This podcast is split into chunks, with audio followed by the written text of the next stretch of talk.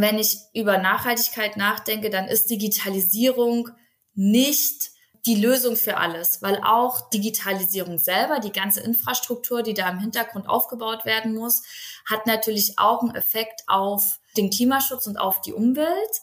Ich habe letztens, glaube ich, einen Artikel gelesen und da hieß es, dass die komplette Serverstruktur weltweit für acht Prozent des Stromverbrauchs verantwortlich ist. Ich finde, man muss sich immer Gedanken machen, wo macht Digitalisierung Sinn oder was macht Sinn und in welcher Art und Weise macht sie Sinn. Willkommen bei eHealth Pioneers. Wir verschaffen digitalen Innovationen in der Gesundheitswirtschaft Gehör mit Andrea Buzzi Zwei große Zukunftsthemen beherrschen die Debatten rund um das Gesundheitswesen. Digitalisierung und Nachhaltigkeit. Immer wieder laufen sie sich den Rang der meistdiskutierten Themen ab. Zum Beispiel, wenn man mal wieder eine neue Studie liest oder ein neues Gesetz verabschiedet wird. Aber wie sieht es eigentlich in der Praxis aus? Was wird insbesondere in den Kliniken dafür getan, ökologische Nachhaltigkeit zu leben? Und wie sehen das die Unternehmen, die in direkter Verbindung mit der Gesundheitsversorgung stehen? Ich spreche heute mit Aline Mittag darüber, was ökologische Nachhaltigkeit und ihre Kombination mit der Digitalisierung für unsere Krankenhäuser bedeutet und was sich daraus auch für Herausforderungen für Kliniken ergeben. Sie verantwortet als Sustainability Managerin Health Systems den Bereich Western Europe bei Philips und beschäftigt sich bereits seit über zehn Jahren mit dem Innovations- und Optimierungspotenzial verschiedener Prozesse im Medizinbereich. Gemeinsam mit ihren Kolleginnen berät sie vor allem Kliniken darin, dieses Potenzial ganz individuell und zielgerichtet in der Praxis umzusetzen. Herzlich willkommen, Aline Mittag. Hallo, danke, dass ich da sein darf. Aline, wenn wir uns mal die Bilder aus den Hochzeiten der Pandemie vor Augen führen. Da gab es ja mehrfach verpackte Selbsttests, die Masken, die überall rumgeflogen sind. Da fragt man sich ja auch, ist die ökologische Nachhaltigkeit innerhalb der Kliniken wirklich unser größtes Problem? Ja, das ist eine sehr gute Frage und das ist natürlich schon ein Aspekt, den man, wenn man sich mit der Nachhaltigkeit in der Klinik beschäftigt, immer mit berücksichtigen muss, dass natürlich die Patientenversorgung und das Wohl der Patientinnen im Vordergrund stehen und dass da natürlich Nachhaltigkeit auch mal depriorisiert werden kann. Ne? Wenn wir zum Beispiel an Notfälle denken, wenn wir auch an Operationen denken, wo es natürlich darum geht, ganz hohe Hygienestandards einzuhalten. Und das Gleiche gilt natürlich auch im Rahmen der Pandemie oder für infektiöse Patientinnen. Das haben wir auch gesehen, als wir ein Nachhaltigkeitsassessment durchgeführt haben und da einmal geschaut haben, was ist eigentlich der Materialverbrauch auf Intensivstationen für Covid-Patientinnen und für Nicht-Covid-Patientinnen. Und der war doch um einiges höher. Und da muss man dann eben schauen, was ist dann die richtige Abwägung zwischen Schutz der Menschen und Hygienestandards und Nachhaltigkeit. Ich glaube, das kann auch jeder nachvollziehen, dass natürlich auch vor allen Dingen um sterile Einwegmaterialien und ähnliches geht. Oder wer vielleicht leider schon mal das Erlebnis hatte, Notfall aufgenommen zu werden oder Notfall versorgt, der weiß auch, dass hinterher ganz schön Müll liegen bleibt. Ne? Heutzutage muss ja jedes Unternehmen ganz offiziell Nachhaltigkeit in den Mittelpunkt auch der Unternehmensstrategie stellen, auch allein um natürlich irgendwie auf dem Markt für die Stakeholder auch das zu signalisieren. Wie ist das genau bei Philips?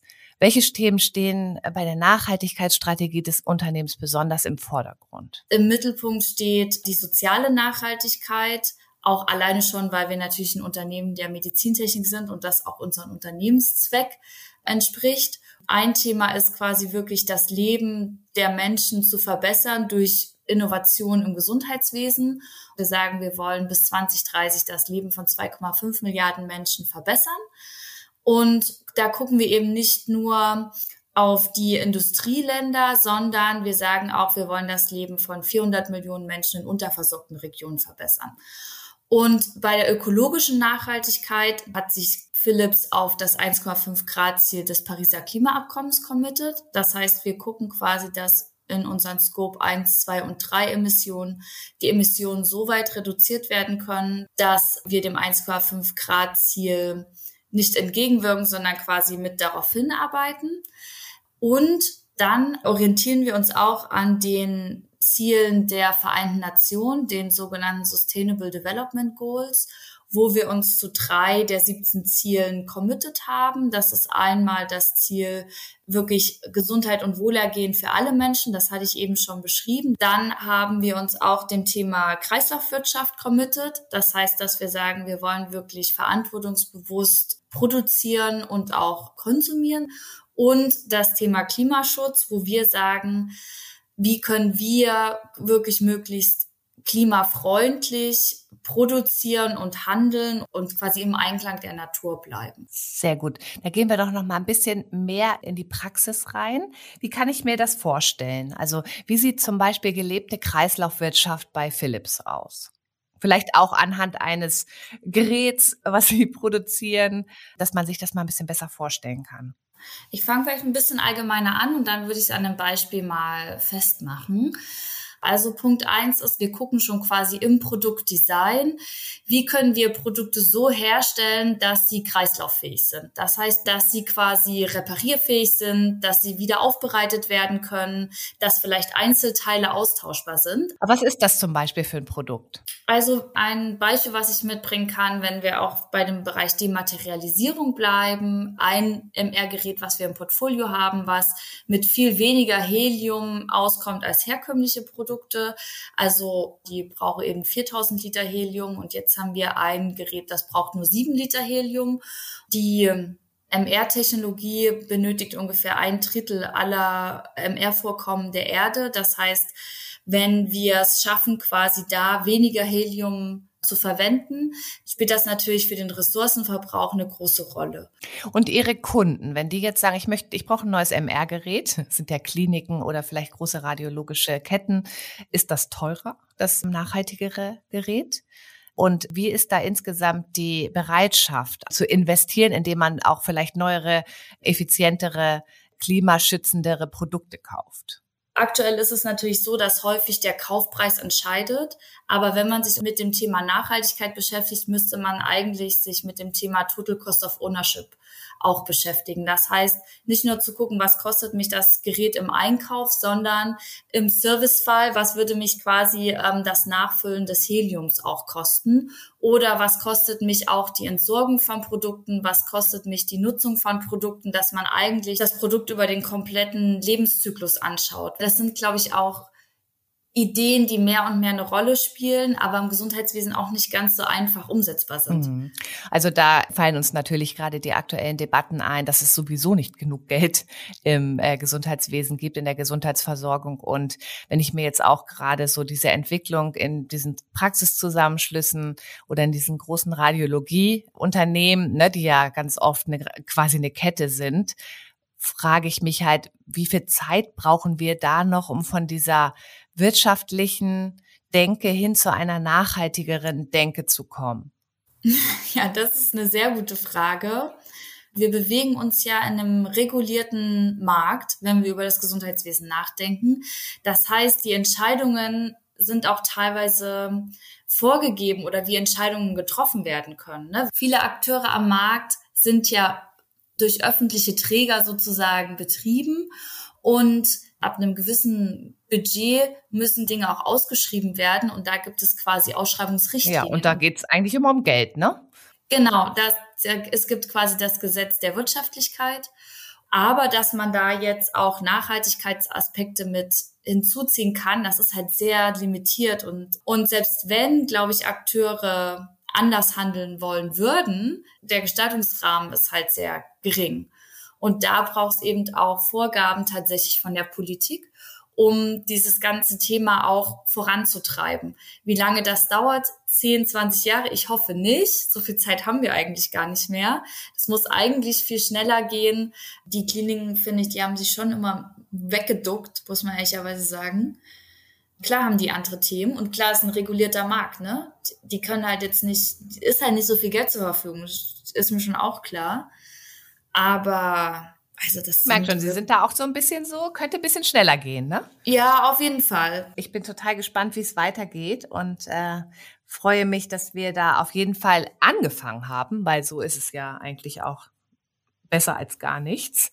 Genau, also Und auch nochmal, ich glaube schon, dass Kliniken da einen äh, Einfluss haben. Ne? Wenn Deutschland sagt, sie, Deutschland will CO2-neutral werden, dann können wir nicht 1800 Kliniken ausgrenzen. Also es geht nicht.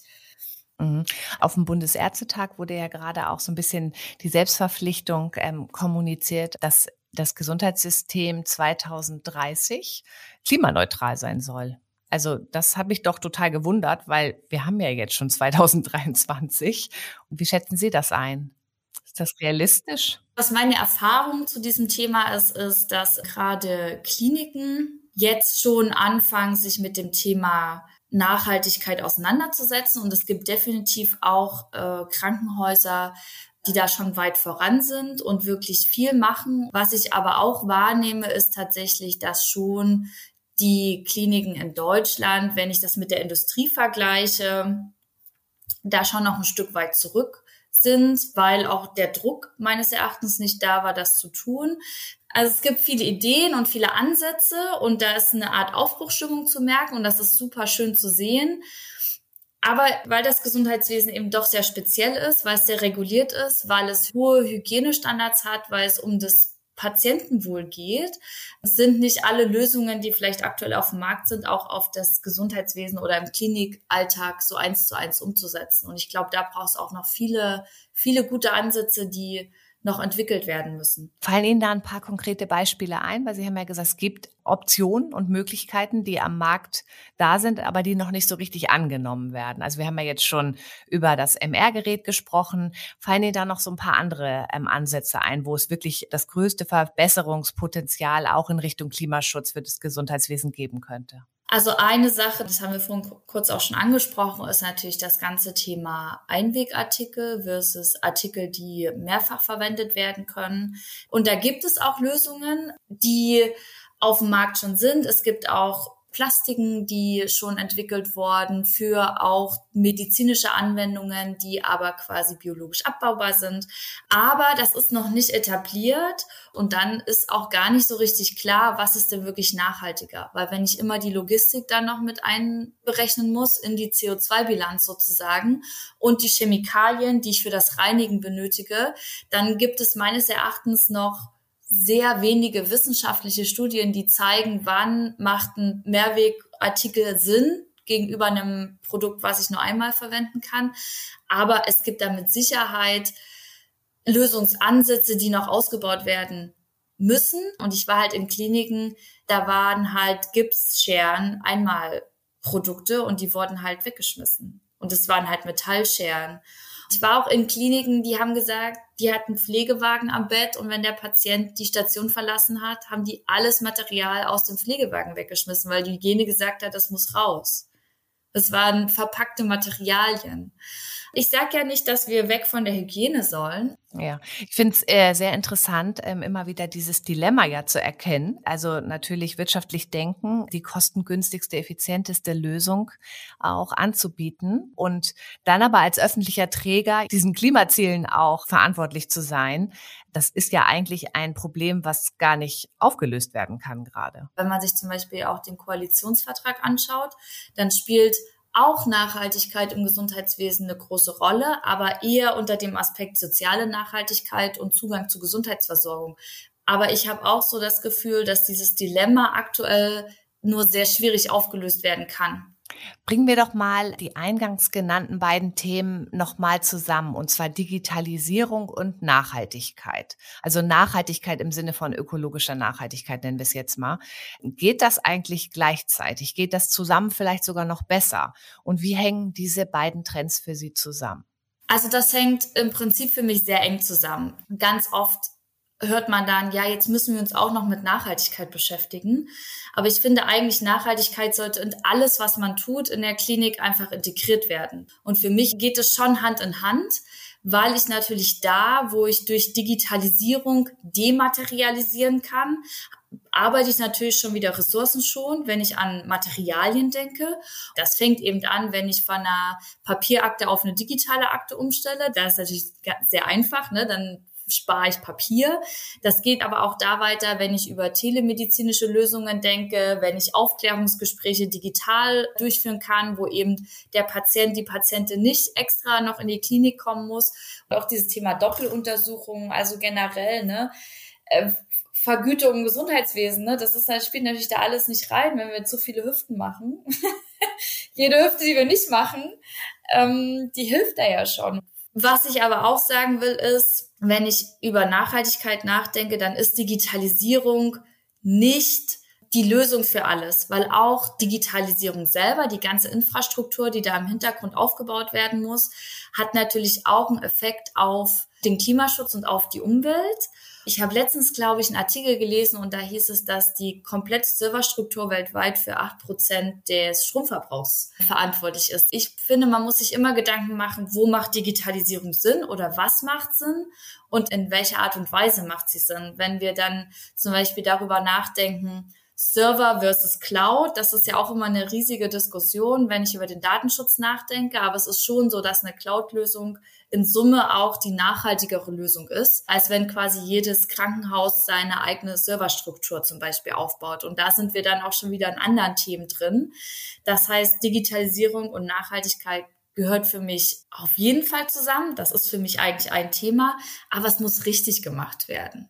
Also ist zum Beispiel auch eine EPA-Lösung, die jede Krankenkasse ihren Versicherten anbietet, individuell quasi auch nicht so effizient und nachhaltig, als wenn es eine standardisierte EPA für alle deutschen Kassenpatienten geben würde. Also das ist zumindest meine Meinung. Mhm. ähm, dass, dass es schon so ist, genau, wenn ich halt dann überall unterschiedliche Also rein technisch gesehen, ne? also genau. wenn man mal wirklich einfach nur das aus einer nicht politischen und nicht interessengetriebenen und auch patientengetriebenen äh, Lage sieht, sondern rein technisch gesehen wäre es immer effizienter auf standardisierte Lösungen zu setzen. Ja, wenn ich dann eine, eine, zentrale Infrastruktur habe, ist es aus einem Nachhaltigkeitsaspekt heraus, ist es im Prinzip besser. Was ich mich ja frage, ist das vielleicht einfach auch ein Thema Nachhaltigkeit, was zusätzlich zu den ganzen anderen Problemen, die wir in den äh, Kliniken und in der Gesundheitsversorgung haben, einfach auch nur ein Modewort ist, was quasi auch in dieser Branche dann strapaziert wird, weil wir wirklich irgendwie auf andere Dinge erstmal schauen müssen? Oder jetzt mal Hand aufs Herz, sehen Sie da wirklich auch Impact? Also können wir, wenn wir jetzt wirklich sagen, wir machen wirklich auch eine sehr fokussierte Nachhaltigkeitsstrategie, so wie das Philips ja auch macht, ja, wir haben ja diese ganzen verschiedenen Ebenen erkannt, ist das eigentlich nur so ein bisschen Window Dressing oder? Ich habe ein bisschen Sorge, ehrlicherweise, dass es zu einem Modewort wird und dass man in der Gesellschaft auch eine gewisse Resilienz gegenüber dem Wort oder dem Thema Nachhaltigkeit aufgebaut wird. Gerade was ich auch ganz am Anfang gesagt habe, es gibt eben auch in der Klinik Situationen, wo Nachhaltigkeit überhaupt keinen Fokus hat, sondern wo es wirklich um die Patientenversorgung geht und zwar in, um die schnelle Notfallversorgung, ne, wo es wirklich um Leben und Tod geht und dann kann ich nicht noch gucken, habe ich jetzt den Müll richtig getrennt. Ich denke schon, es ist definitiv ein Potenzial, da Effizienzen noch zu heben, gerade im klinischen Alltag. Und was ich glaube, was wir aber berücksichtigen müssen, ich kann nicht Nachhaltigkeit als noch ein Thema neben diesen ganzen anderen Themen stellen, sondern ich muss eben gucken, wie kann ich es möglichst integrieren. Da fällt ja? mir ja dann ein, wenn ich da mal reingrätschen ja, darf. Ich weiß ja, dass Sie auch in der Uniklinik Hamburg-Eppendorf ein Beratungsprojekt hatten. Da würde ich ganz gerne mal ein bisschen, soweit Sie das verraten dürfen, so ein bisschen unter die Motorhaube gucken. Können Sie vielleicht einfach mal so ein bisschen aus dem Nähkästchen plaudern, was in der Prozessoptimierung im Universitätsklinikum Hamburg-Eppendorf die Herangehensweise war und da vielleicht auch noch mal so an so einem Beispielprojekt zeigen, was man eigentlich machen kann. Was wir in Hamburg-Eppendorf gemacht haben, das war ja im OP, da war der Fokus jetzt nicht auf Nachhaltigkeit, sondern auf Prozesse. Das spielt natürlich eine ganz enge Rolle. Ich kann mal ein Beispiel aus dem OP nennen. Die OPs die sind ja, müssen ja im Prinzip 24-7 zur Verfügung stehen, zumindest die Notfalltische, die ich quasi da habe oder zur Verfügung habe. Es ist aber in vielen OPs so, dass die Lüftung, die laufen halt 24-7, auch wenn gerade gar keine OP im Raum stattfindet. Und das ist zum Beispiel für mich so ein Ansatzpunkt. Ne? Wenn ich doch Licht habe, was über Bewegungsmelder funktioniert, warum kann ich nicht auch eine Klima- und Lüftungstechnik auch über Bewegungsmelder zum Beispiel steuern? Sobald es quasi mehr Aufwand bedeutet, ist es total schwierig, das im klinischen Alltag unterzubringen und ähm, wirklich eine Akzeptanz für diese Themen zu schaffen. Und deswegen ist, glaube ich, schon die Intelligenz, die man da noch reinstecken muss, ist tatsächlich, wie kann ich Dinge so selbstverständlich oder so automatisiert wie möglich integrieren. Ja, was glauben Sie denn, ähm, ist das auch für die Patienten und Patientinnen ein Argument, um zu sagen, ich unterstütze es, dass diese Klinik großen Wert auf nachhaltiges Wirtschaften legt und deswegen entscheide ich mich für diese Klinik. Also krank sein und Krankenhausaufenthalte sind natürlich kein Konsumgut, aber in irgendeiner Form könnte man das ja auch als Besonderheit herausstellen. Ist das auch etwas, auf was, was Sie denken, was in Zukunft auch ein Argument sein könnte?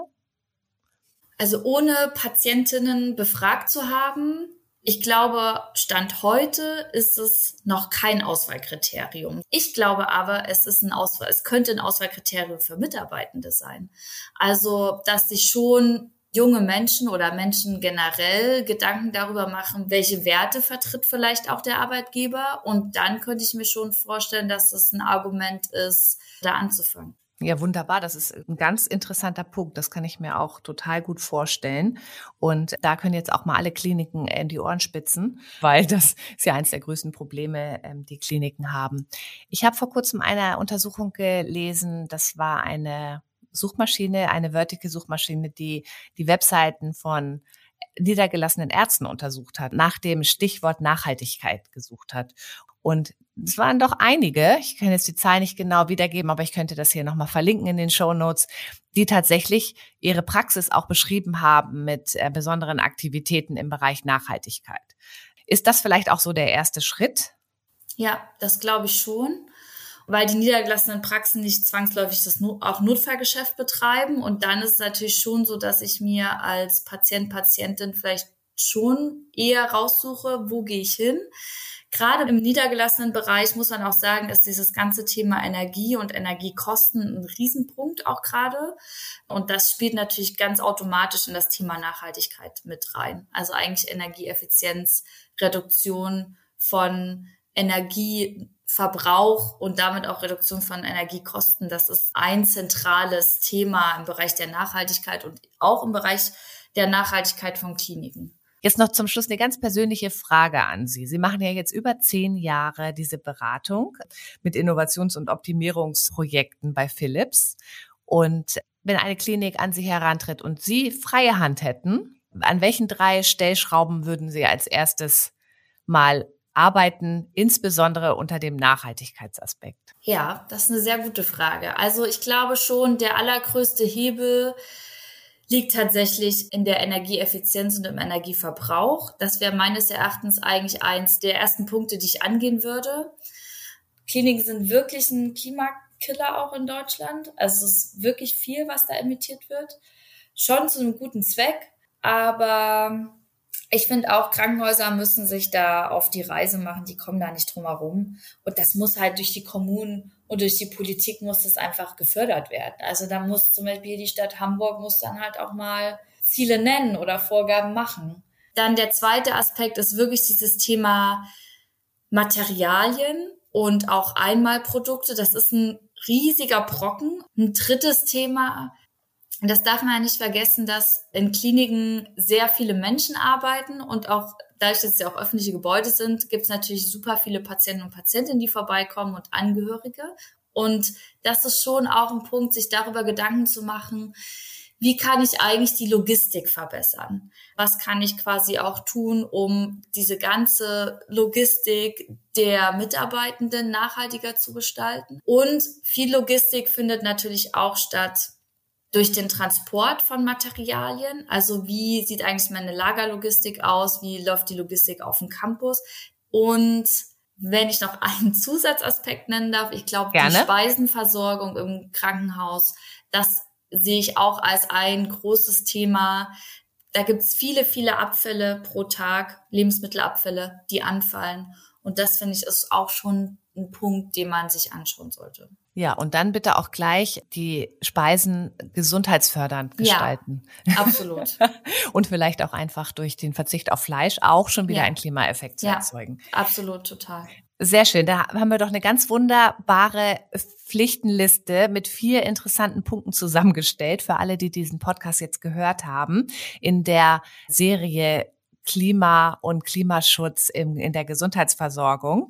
Und ich fasse nochmal zusammen, wenn wir mal so öffentliche Trägerkliniken angucken und das Thema Nachhaltigkeit, dann sehen wir eigentlich ein Dilemma, weil Nachhaltigkeit ist vielleicht auch im ersten Schritt und kurzfristig gedacht mit mehr Kosten verbunden, was im Moment auch sowohl vom Gesetzgeber als auch insgesamt einfach etwas absurd erscheint. Sie haben aber auch gesagt, dass Nachhaltigkeit kein Modewort sein darf. Also auch im Gesundheitsbereich sollte ernsthaft darüber nachgedacht werden, wie man nachhaltiger werden kann, sozial und ökologisch. Und mein totales Highlight in diesem Podcast auf jeden Fall nochmal der Hinweis, dass ein, eine Klinik oder ein Arbeitgeber, der sich der Nachhaltigkeit verschrieben hat, vielleicht auch ein attraktiverer Arbeitgeber ist. Ganz herzlichen Dank, Aline Mittag, für dieses Gespräch. Ja, vielen Dank.